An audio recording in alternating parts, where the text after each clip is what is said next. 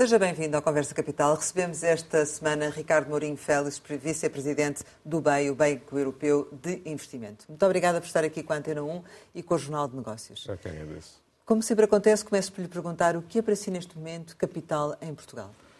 Capital em Portugal, podemos ter várias asserções do, do, termo capital. Desde logo, a capitalização e o capital que é necessário para as economias crescerem, e onde o Banco Europeu de Investimento tem um papel importante em apoiar eh, o setor privado também, a capitalização das empresas e assegurar que tem os meios financeiros eh, para poder desenvolver os seus investimentos. Investimentos que exigem capital humano.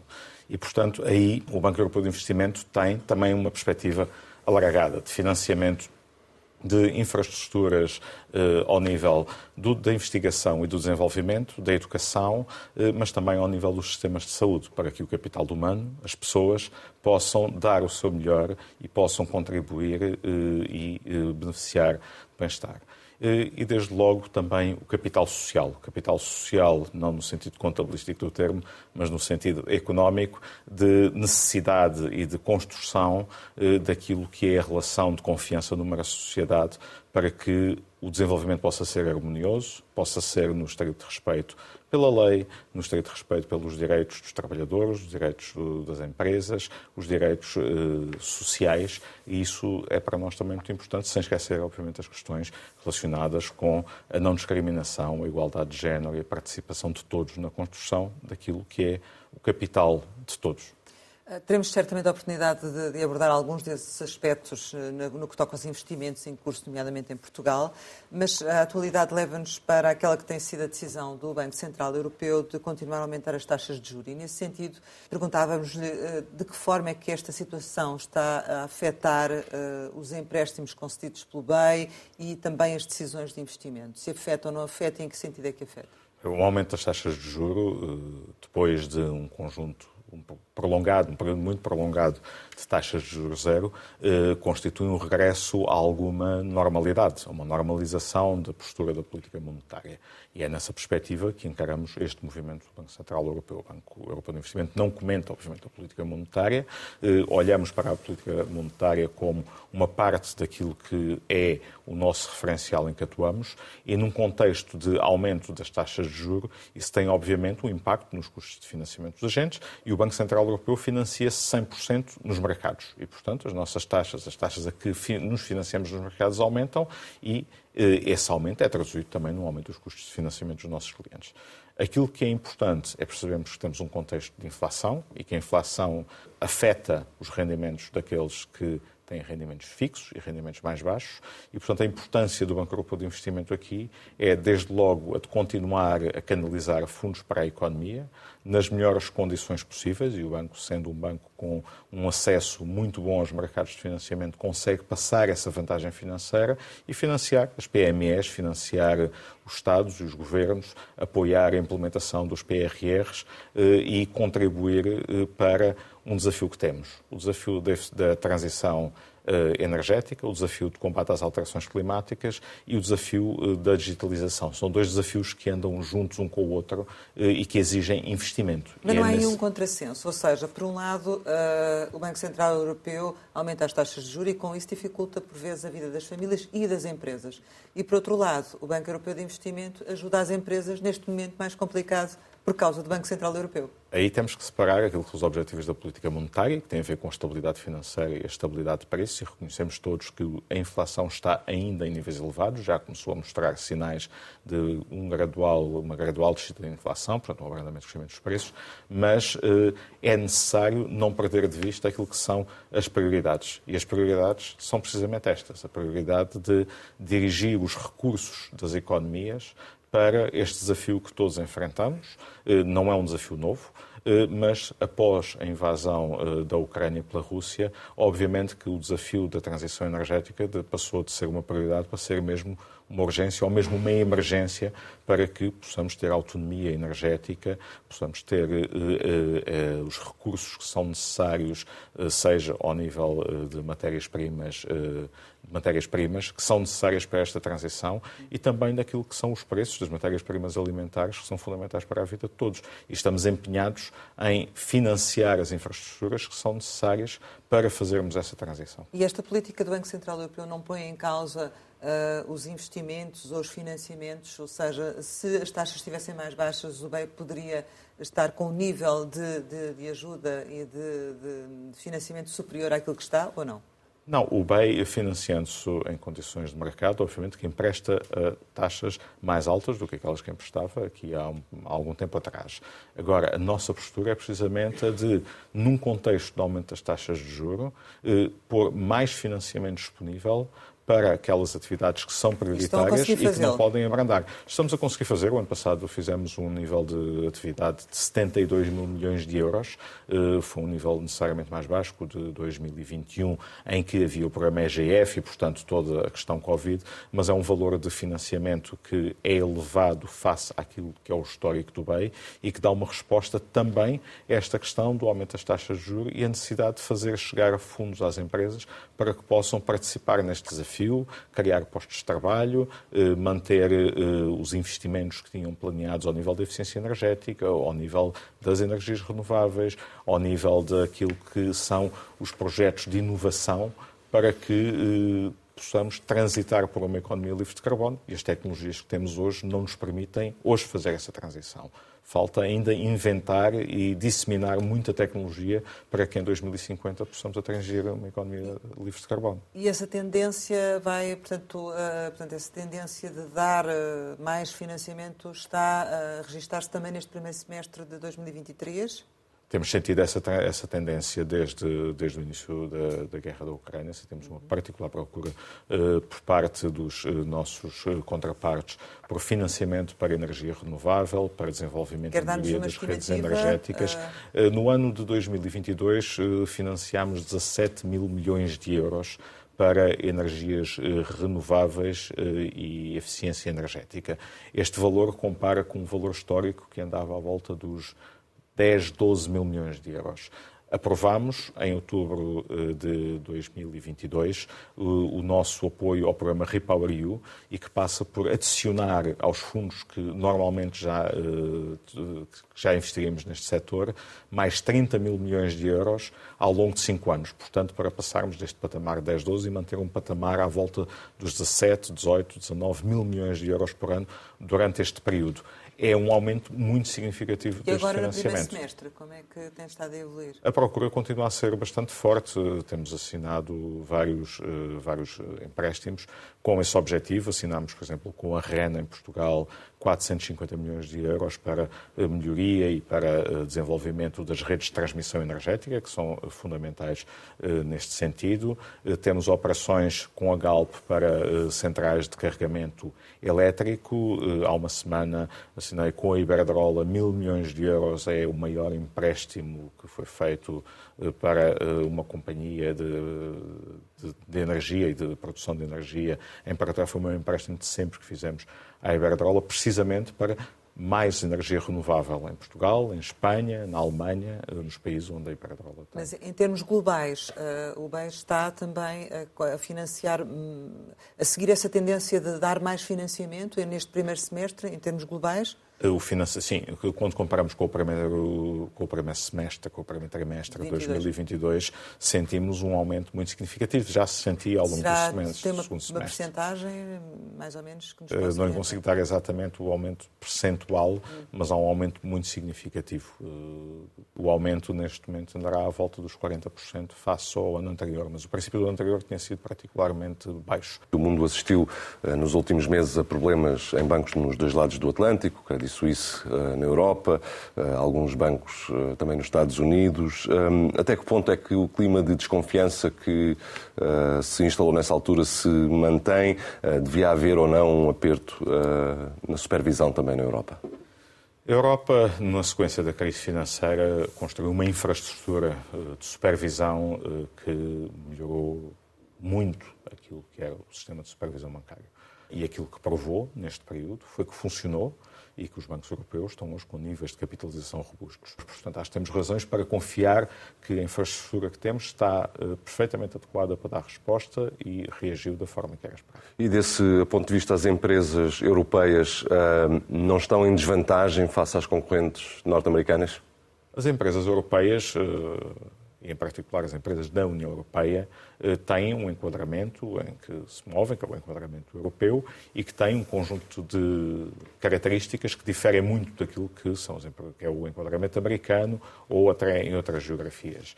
Eh, não existe ainda um mercado único de capitais na Europa, e isso é absolutamente fundamental para que o capital possa circular dentro da Europa e possa financiar os melhores projetos.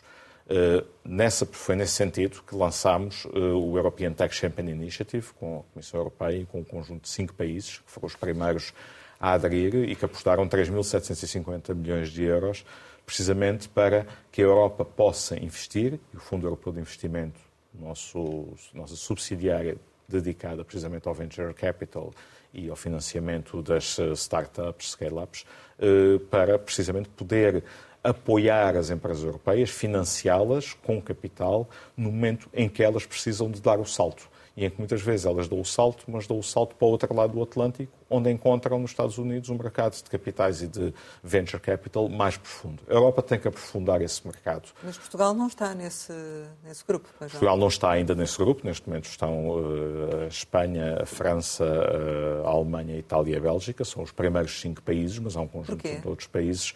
Uh, é, uma, é um programa que depende da vontade dos governos de aderirem a, a este programa. E, portanto, cabe ao governo fazer a análise e ver e decidir sobre uh, os benefícios que possa ter de aderir a este programa. É um programa pan-europeu. Mas poderá vir a estar? Pode vir a... Há, há conversações nesse sentido? Uh, falámos já com o governo no sentido de sensibilizar para a importância deste programa. Uh, cabe agora ao governo decidir quanto, quando e quanto é o montante que eh, pretende afetar se decidir entrar neste programa, que é um programa, não é o único programa que existe. Mas do seu ponto de é vista um programa sentido, é? que tem eh, é um programa dirigido a empresas eh, tecnológicas que estão já numa dimensão em que procuram rondas de financiamento, portanto financiamento adicional de capital de 100 milhões de euros. E isso só é compatível com fundos de uma dimensão que existem nos Estados Unidos e não existem na Europa, com exceção do Fundo Europeu de Investimento, que é uma entidade uh, pública. É importante construir este ecossistema na Europa. Para isso, o Fundo Europeu de Investimento tem dado, tem tido um papel muito importante, é o maior investidor de venture capital na Europa. Uh, é preciso também que tenhamos as condições de mercado e, portanto, completar a União dos Mercados de Capitais é fundamental para aparecer mais capital privado, para juntar este capital público e para que tenhamos condições para reter as empresas que considerem que a Europa é o melhor sítio para desenvolver o seu negócio, sem prejuízo, obviamente, de algumas encontrarem nos Estados Unidos um ambiente mais favorável e também empresas americanas encontrarem na Europa um, um enquadramento mais favorável. O que é importante é termos um ecossistema em que a localização das empresas não seja apenas num sentido, eh, e que eh, permita que explorem aquilo que são as condições que existem em cada um dos, eh, em cada um dos blocos para melhor desenvolver o seu negócio. A Europa é líder nas tecnologias limpas. Os Estados Unidos têm uma liderança digital. E, portanto, é importante que as empresas possam beneficiar das duas, porque elas andam de mão dada. Mas uh, Portugal uh, acha que neste momento não, teria, não tem capacidade para, para aderir ao fundo, capacidade financeira, digamos assim, ou, não? Não, penso que não, não, se trata de uma questão de capacidade financeira. Uh, penso que se trata agora de uma decisão política, estratégica sobre a vontade ou não de Portugal também entrar neste fundo e financiar este, estas empresas. Repara, estas empresas que estamos a falar são empresas de uma dimensão grande. Elas não estão necessariamente concentradas em Portugal ou em Espanha em Sim, França. Mas, mas temos cá algumas, uh, não é? Mas temos empresas, obviamente, que podem ter essa ambição e que têm todo, uh, toda a vantagem em beneficiar. Do seu ponto de vista, faria sentido Portugal integrar este fundo? Eu penso que faz sentido que todos os países da Europa, e que não queria especificar em Portugal em concreto, olhem para este fundo e entender este fundo como uma necessidade do ponto de vista até da autonomia estratégica da Europa. A Europa não pode criar talento uh, com um sistema de formação, de educação, de investigação que tem e depois esse talento eh, sistematicamente sair e emigrar da Europa apenas por questões de financiamento eh, e muitas vezes não por quaisquer outras. E isso é muito importante. Temos estado a trabalhar com diversas, uh, o BEI, através do FEI e através do Portugal Tecum, que foi uma colaboração muito profícua com o Banco Português de Fomento, financiou um conjunto alargado de startups. Dessas startups, uh, hoje duas são unicórnios. Financiamos em Portugal cinco dos sete unicórnios que Portugal tem. E, portanto, temos toda a vontade de continuar a trabalhar e de seguir fazendo este trabalho em Portugal, seja através do European Tech Champion Initiative, seja através de outras iniciativas eh, que temos eh, vindo a discutir e que seguimos a trabalhar e a discutir. Mais à frente já vamos eh, questioná-lo sobre a sequência do Portugal Tech 1, mas antes eu gostava de questioná-lo sobre o crescimento do país, que está acima das expectativas. Isso, de alguma forma, influencia as decisões de investimento do BEI quando olha para Portugal? As decisões do investimento do BEI, o BEI é um banco de projetos financiamos projetos, não financiamos uh, governos, nem financiamos uh, políticas públicas em geral, financiamos projetos que corporizam essas políticas públicas. E, portanto, uh, o financiamento que o BEI faz em cada geografia, designadamente em Portugal, é guiado pela qualidade dos projetos. Obviamente que uma economia que está a crescer, que é robusta, tem a capacidade de gerar projetos e de gerar melhores projetos com perspectivas de rendibilidade. E, portanto, nessa perspectiva, cria, obviamente, oportunidades para investimento e, portanto, também para o BEI eh, investir mais em Portugal. Eh, Portugal, efetivamente, foi o ano passado o sexto maior beneficiário de, de apoio do, do BEI, em percentagem do, do PIB. Tem alguma estimativa para o ano de 23, eh, a nível de todo o ano? Eh, em relação a Portugal, eh, Portugal normalmente tem, dependendo dos anos e dos projetos, porque às vezes há projetos de uma grande dimensão que fazem esse número ter uma volatilidade, que é normal. Um investimento do BEI que anda entre os 1.200 e os 1.600, 1.700 milhões de euros por ano. O ano passado o valor foi precisamente esse, 1.700 milhões de euros. A comparação com os dois anos anteriores, por e simplesmente, é uma comparação que não faz sentido, pois. porque no ano de 2021 tínhamos tido o EGF e, portanto, daquele montante de cerca de 5 mil milhões de euros, há uma parte muito importante ali que são fundos EGF e, portanto, não repetíveis por boas razões. E, portanto, o valor de 1.700 milhões de euros do ano passado é um valor que consideramos bastante bom. Dentro da média. acima até da média dos, últimos, dos últimos anos e um valor que é adequado.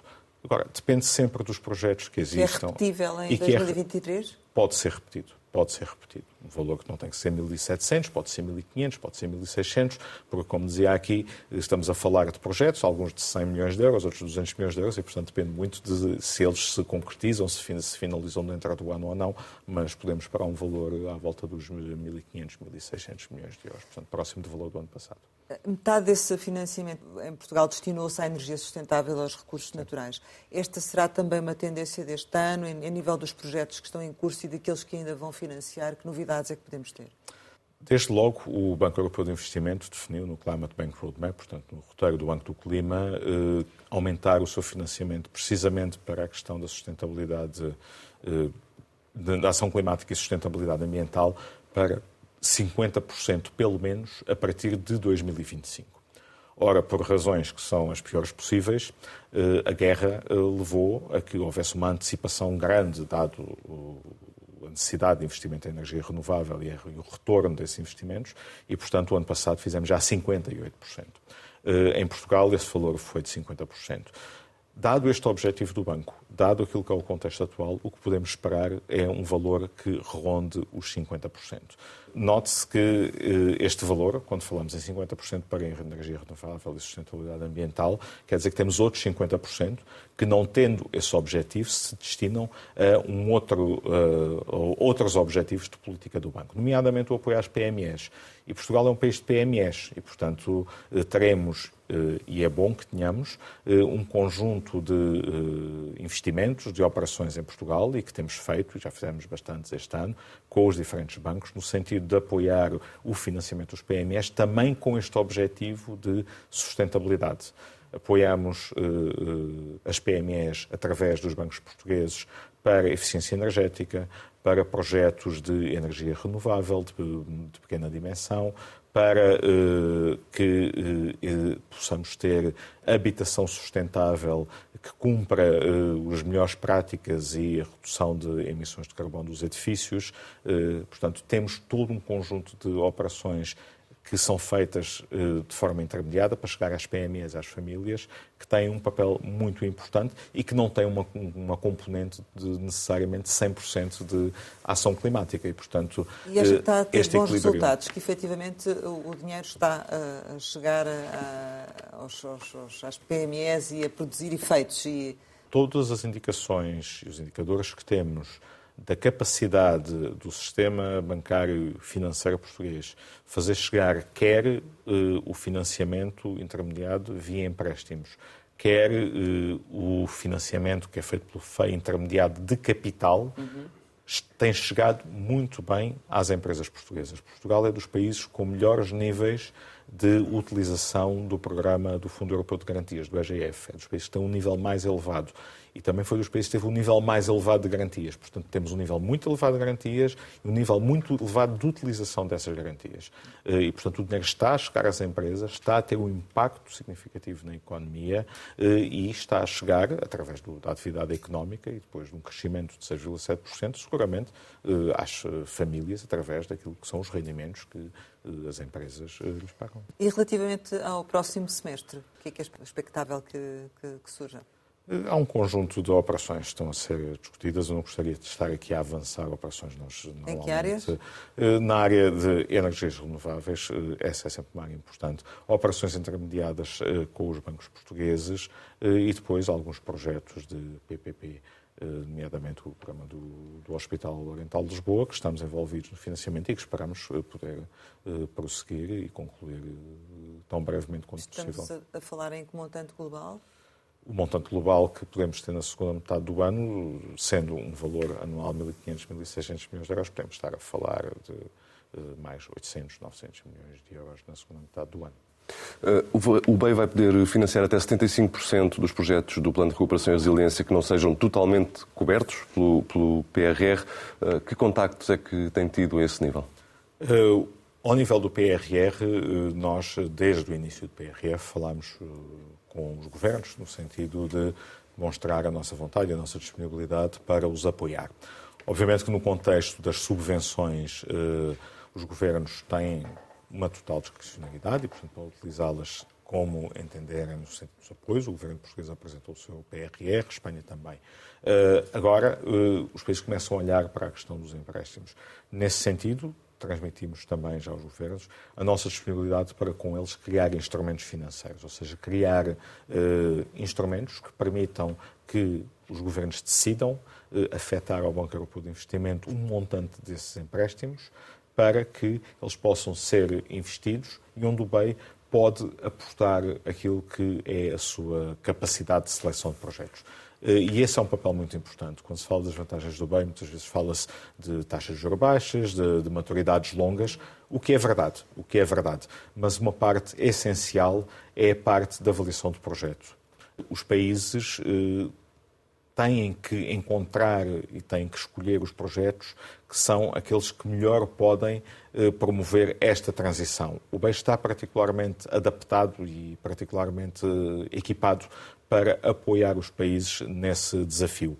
E é isso que queremos fazer.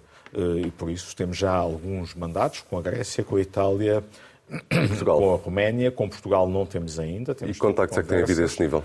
Temos tido conversas com o Governo no sentido de eh, olhar para questões relacionadas com a eficiência energética, questões relacionadas com habitação acessível, mas neste momento estamos ainda eh, a falar e, portanto, em discussões. E como tal, eh, não queria estar aqui a avançar, porque essas discussões, pronto, terão o seu curso eh, e queremos, obviamente, fechá-las a mais breve trecho. Mas é expectável que isto venha a acontecer também em Portugal, ou seja, eh, esta possibilidade de financiamento dos projetos que, não sejam financiados Eu, a 100%, enquanto vice-presidente português, gostaria muito, e o BEI teria, obviamente, bastante interesse em aumentar a sua atividade em Portugal também por essa via. Uh, é preciso agora encontrarmos as condições para que tal possa ser feito. Uhum. Uh, estamos a falar também de uma outra possibilidade, que é o financiamento de projetos para os quais não exista um financiamento do PRR 100% devido ao aumento de preços, devido à inflação em áreas eh, que vão da construção de habitação, eh, metro, saúde. Eh, já houve contactos com o BEI neste Todas neste estas sentido? áreas são áreas em que o BEI tem não só expertise, como são, estão perfeitamente alinhadas com as nossas Ferrovia também. prioridades. E, portanto, temos a maior vontade e disponibilidade para olhar para esses projetos. Uh, temos, ao nível das nossas equipas operacionais, mantidos contactos com os nossos contrapartes, sejam eles ao nível ministerial, seja ao nível das empresas públicas, seja ao nível das empresas privadas que desenvolvem também uh, esses projetos, para uh, apoiar mas e para, para poder cofinanciar, isto... precisamente no caso de haver um aumento de custos e, portanto, projetos que estavam 100% cofinanciados deixaram de estar ou deixaram de poder ser execuíveis a 100% com aquele financiamento. O que nós não gostaríamos e achamos que seria mau é que os projetos sejam reduzidos na sua dimensão por aumento dos preços. E aí o que temos transmitido é a disponibilidade total para olhar para os projetos e, estando alinhados, eh, fazer o chamado top-up, financiamento adicional para que eles possam ser feitos na íntegra. O, o BEI manifesta essa disponibilidade, mas são precisos dois para dançar. Essa disponibilidade tem sido também manifestada uh, por parte do Governo? Essa disponibilidade é manifestada pelo BEI. Uh, Sim. Nas conversas com o Governo, o que temos sentido é interesse nestas áreas que já referi, nomeadamente na questão da eficiência energética, na questão da habitação Mas já foi feito o pedido pelo Governo português?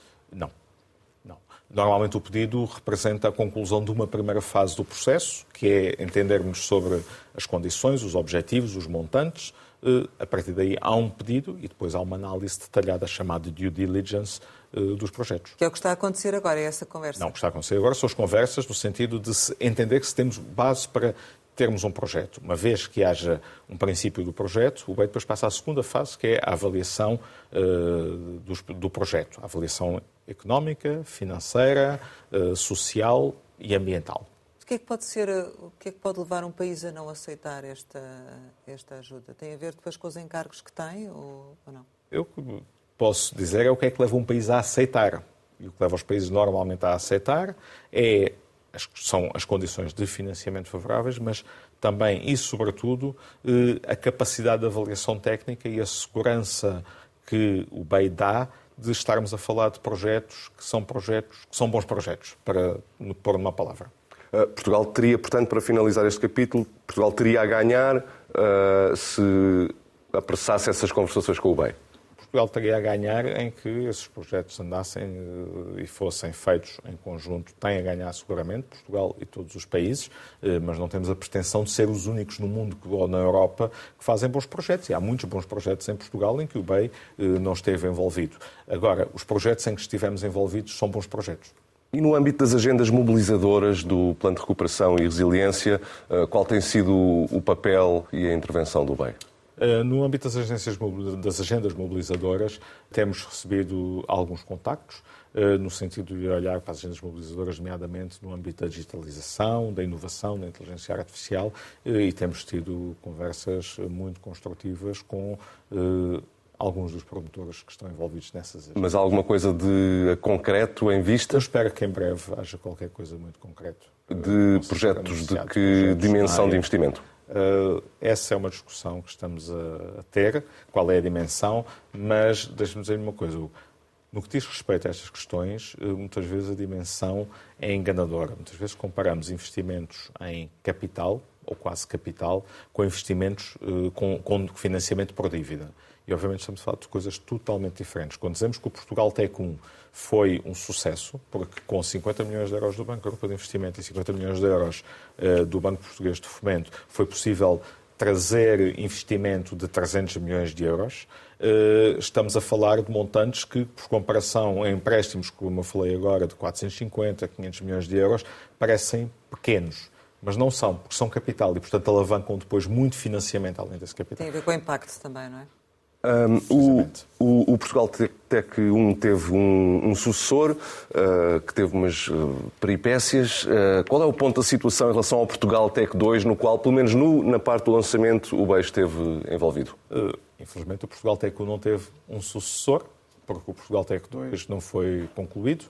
Houve uma oportunidade, na altura houve uma decisão do Banco Português de Fomento de avançar com um programa uh, alternativo e, portanto, uh, não há, deixou de haver uh, o interesse nesse Portugal Tech 2. Continuamos a trabalhar com o Banco Português de Fomento, a olhar para a frente, porque é assim que se faz bons projetos e é assim que se vive, olhando para a frente e, obviamente, dizendo que, que seja que o programa do Banco Português de Fomento, o programa Consolidar, tenha os melhores resultados. Eh, e, portanto, o que estamos neste momento, as conversas que temos com o Banco Português de Fomento é de olhar para novos programas, programas que já não estão necessariamente ligados aos fundos do RRF, porque havia uma questão da janela temporal para fazer os investimentos eh, que não era já, eh, a certa altura, compatível com encontrar os melhores investimentos. Não era possível investir em capital e em capital tecnológico aquele montante de fundos num prazo tão curto de tempo e, portanto, o que, aquilo que concordámos foi em olhar para a frente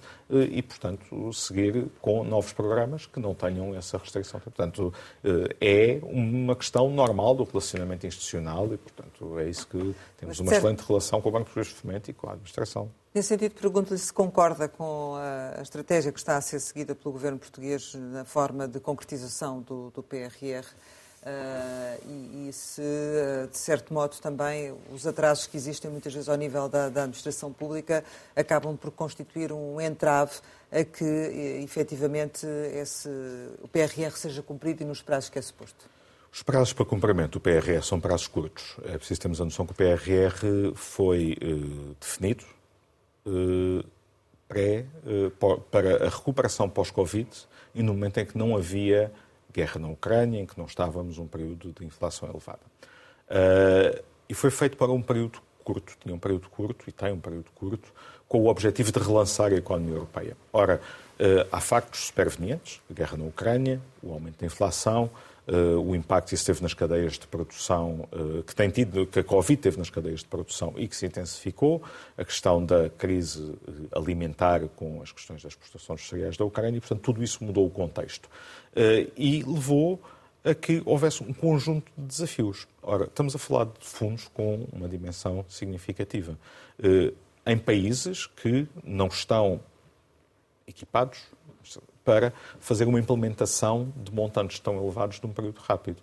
E, portanto, para isso é preciso acelerar. Eh, nós não temos conhecimento, não temos informação sobre a implementação do PRR em cada um dos certo. países, a não ser eh, eh, quando definimos mandatos e aí percebemos onde é que nos estão a pedir para fazer esses mandatos. Agora, aquilo que é público e que foi revelado, foi, tem sido dito pela comissária Elisa Ferreira, é que Portugal é dos países que está mais avançado na implementação do PRR e que tem uma boa taxa de execução e estamos, nós, Banco Europeu de Investimento, comprometidos em apoiar o governo português e garantir que essa taxa seja o mais elevada possível.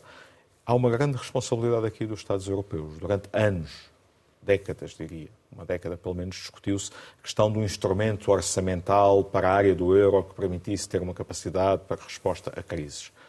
Eu, enquanto estive no governo, trabalhei incessantemente nisso durante um período longo. Uh, e, na altura, uh, havia uma objeção grande no conjunto de países. Com a crise Covid, foi possível utilizar essa semente desse instrumento para fazer um instrumento não para a área do euro, mas para a União Europeia. Pela primeira vez fez emissão de dívida conjunta. Uh, há aqui uma grande responsabilidade dos países em mostrarem que sabem e podem utilizar esses fundos uh, para que este tipo de instrumentos fique de uma vez por todas claro que mais Europa implica também que haja uh, esta integração, que haja esta solidariedade e esta capacidade de trabalharmos em conjunto. E, portanto, essa é uma grande responsabilidade não só de Portugal, mas de toda a Europa, e em que as, as, instituições europeias estão comprometidas, desde logo o Banco Europeu de Investimento. Mas onde é que acha que Portugal pode ser mais bem sucedido em matéria da concretização do PRR? Para, não, não tenho informação direta sobre o PRR, tenho, não conheço exatamente onde é que são, enfrentam as maiores dificuldades na implementação. No caso da vossa Aquilo participação, por que posso dizer enquanto ex-membro de um governo que conhece a administração pública, é que o BEI pode aportar valor eh, no sentido de avaliação dos projetos, da, da escolha de projetos eh, e de eh, fazer uma due diligence que permita precisamente que os projetos avancem mais depressa e que sejam bons projetos. Porque gastar muito dinheiro muito depressa é fácil, o difícil é gastá-lo bem. E é isso Certamente. que é importante, é gastá-lo bem.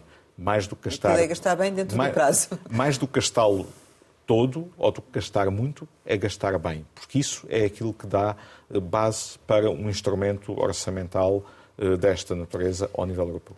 Construir um gasoduto ibérico é gastar bem? Construir um gasoduto ibérico é um compromisso uh, de um conjunto de chefes de Estado da União Europeia, desde logo o Primeiro-Ministro português e o Primeiro-Ministro espanhol, uh, no sentido de contribuir para um desígnio europeu que é uh, de aumento da resiliência energética e avançarmos para uma economia livre de carbono. Desde logo, esse é um objetivo político e é um objetivo que está totalmente alinhado com as políticas europeias transporte de gases de baixo teor de carbono, nomeadamente hidrogênio verde. E o BEI está disponível?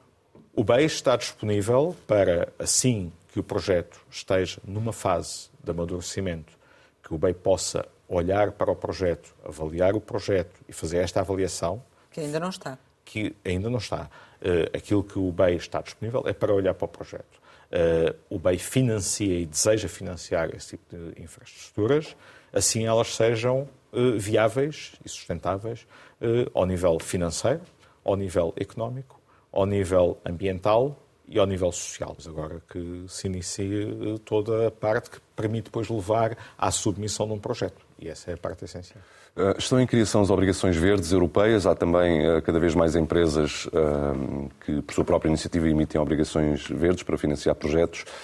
Na opinião do Vice-Presidente do BEI, como é que esta opção deve evoluir e como é que o BEI está envolvido nesta questão? O BEI criou em 2007 a primeira obrigação verde, o Climate Awareness Bond. E na altura era visto quase como uma opção política de nicho, uma espécie de coisa quase hippie, de coisa verde.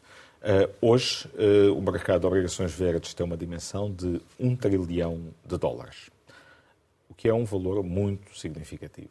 O mercado mundial de obrigações são 120 trilhões de dólares. Portanto, 1 trilhão de dólares é muito, mas é 0,8% do mercado mundial de obrigações.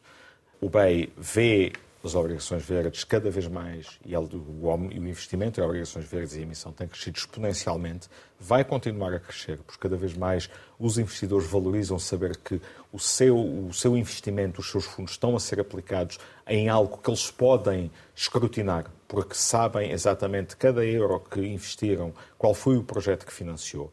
Isso é algo que distingue as obrigações verdes das obrigações uh, normais. E, por outro lado, existe uma consciência da parte dos investidores, da parte dos consumidores, da parte das empresas e dos cidadãos neste sentido. E, portanto, isso cria uma oportunidade grande para que este mercado continue a crescer. O BEI, em 2018, financiou eh, 8% do seu programa anual de financiamento com obrigações verdes, 5 mil milhões de euros na altura. Uh, o ano passado financiou um, eh, 40% do seu programa de investimento com 20 mil milhões de euros de obrigações verdes. Esta foi a dimensão do crescimento em cinco anos. Em cinco anos multiplicámos por cinco o nosso investimento em obrigações verdes. Perguntar-me a Hugo, mas vamos continuar e vai aumentar mais? Repara, dado que existe este compromisso de 50% ou mais de investimento do, do, financiamento nas atividades de ação climática e sustentabilidade ambiental, eh, existe aqui uma ligação. E, portanto, Uh, o normal é que num steady state, portanto, numa situação estacionária, uh, tenhamos 50% do nosso financiamento com obrigações verdes para financiar metade do nosso programa de investimentos, que é precisamente aquilo que é elegível para obrigações verdes. Uh, há muitas entidades que estão muito abaixo, que investem muito mais em atividades passíveis de ser elegíveis do que uh, aquilo que emitem de obrigações verdes. E, portanto, há um espaço muito grande para o crescimento desse mercado. Uh, a taxonomia europeia, por muitas críticas que se façam à taxonomia, vai dar um quadro claro, transparente para investimento em obrigações verdes. E isso é o que é importante no mercado, é que haja confiança dos investidores, de quem investe saber que está a investir naquilo que pensa que está a investir e depois eh, capacidade de quem utiliza os fundos de alocar esses fundos a projetos que são claros para que se crie confiança. E queremos muito que este mercado continue a crescer. Para o ano vai eh, haver um novo presidente do BEI. Qual é que acha que deve ser a, a, posição que Portugal deve tomar na escolha do novo presidente? Essa é uma pergunta uh, à qual eu definitivamente não lhe posso responder. Uh, sou vice-presidente do BEI, tenho um dever, obviamente, de imparcialidade. Uh, há um conjunto de candidatos anunciados. O processo está definido. Eu acho que há um conjunto de bons candidatos, sim. Acho que há candidatos com. Há muitos candidatos com. Acho que há muita qualidade e, portanto, tenho a certeza que o BEI vai ter um bom presidente, com os candidatos que se conhecem. O BEI terá seguramente um excelente presidente para continuar o trabalho do presidente Oyer. E o vice-presidente Ricardo Mourinho Félix uh, tem vontade de continuar uh, a trabalhar com o BEI uh, e com o novo presidente do BEI, seja ele quem for? Eu tenho um mandato que termina em outubro deste ano e, portanto, estou focado em terminar este mandato, que será seguramente com o Presidente Hoyer até ao último dia do meu mandato e, portanto, esse é o foco que tenho e, obviamente, desejarei, assim que seja conhecido o novo Presidente do BEI, as maiores felicidades e naquilo, obviamente, que puder ser útil. A experiência destes três anos, estarei disponível para, para, para falar com o novo Presidente, mas, obviamente, que a seguir haverá um novo, haverá, haverá um novo vice-presidente, o presidente espanhol, e, portanto, isso dependerá da decisão agora eh, dos acionistas e também daquilo que é o acordo em Portugal e Espanha. António Costa poderia ser um bom presidente do Conselho Europeu? Essa é mais uma decisão que, enquanto vice-presidente do BES, não, não me peça Estava para... a comentar, mas não, não pode, peça, é? Não me peça para comentar eh, aquilo que são outros lugares europeus dos quais, de instituições com as quais o BEI trabalha, dos quais o BEI é parte e com quem temos uma relação institucional e, portanto, não seria adequado. Chegamos ao final e, como habitualmente, lançamos algumas palavras para uma resposta rápida. A primeira é Setúbal. Setúbal é a minha cidade eh, e é um distrito com um potencial de desenvolvimento gigantesco. Universidade Técnica de Lisboa. Foi a minha universidade eh, e é uma universidade que muito prezo e onde gostei muito de estar e que teremos todo o gosto em apoiar projetos de investigação e desenvolvimento. TAP? É uma empresa incontornável, onde eu viajo quase todas as semanas eh, e que tem um papel fundamental num país eh, em que o turismo é, eh, é uma atividade essencial e em que a empresa dá um contributo inestimável para o desenvolvimento do país. Vítor Gaspar? É alguém que conheço há muitos anos, com quem trabalhei no Banco de Portugal e com quem mantenho uma relação, uma relação Banco de Portugal? Foi a minha casa durante 20 anos. Eh, é uma casa de que muito gosto e onde um dia destes voltarei. Caixa Geral de Depósitos? Foi um dos grandes desafios que tive enquanto secretário de Estado. Concluímos um plano de reestruturação que foi muito intenso e muito exigente eh, e que hoje permite termos um banco público eh, que não só tem uma estrutura e que é saudável eh, e que entrega serviços muito importantes e que é hoje um parceiro importante também do bem. Corrupção? Um mal. E é algo a que temos de dar resposta. Enquanto vice-presidente do Banco Europeu de Investimento, posso dizer é que é um dos desafios grandes que enfrentamos, em particular nas geografias onde atuamos fora da Europa e que levamos muito a sério. Luís Montenegro? É o atual líder do PSD, mas uh, não conheço. PS? É um partido do qual sou filiado, como é, como é público e, portanto, do qual participarei quando deixar as minhas funções. Família? É a base da minha estabilidade e do trabalho que faço e só lhes posso agradecer uh, todo o apoio que me têm dado nestes anos. José Mourinho? É o meu primo, tenho bastante orgulho naquilo que tem feito. É um representante de Portugal no mundo eh, e desejo as minhas felicidades sempre. Futebol? Futebol é um desporto que eu acompanho, mas eh, com alguma distância. Gosto sobretudo de bom futebol. Ambição? Ambição é algo que é importante na vida, eh, é algo que é importante para progredirmos, mas que tem que ser controlada. Temos que saber também qual é o limite das nossas ambições e vivê-las uh, de uma forma tranquila. Pai? É um dos grandes apoios, um dos grandes uh, pilares da minha vida, com a minha mãe também, e portanto uh, tenho-os sempre muito comigo. Saudade? Saudade é um sentimento a que não sou muito atreito. Gosto mais de olhar para a frente e de pensar que o importante e o melhor está sempre para vir. Portugal? Portugal é um país que me diz muito, é o meu país, e é um país que tive o privilégio e que tenho o privilégio de servir desde as funções que desempenhei no Banco de Portugal, onde também, eh, enquanto funcionário, servi sempre Portugal, eh, depois no Governo e agora no Banco Europeu de Investimento, servindo a Europa eh, e tendo sempre um especial carinho por Portugal e uma atividade intensa. Ricardo Mourinho Félix, muito obrigada por ter estado aqui com a Antena 1 e com o Jornal Negócios. Pode rever este Conversa Capital em www.rtp.pt. Regressamos para a semana, sempre neste dia, esta hora, e claro, contamos consigo.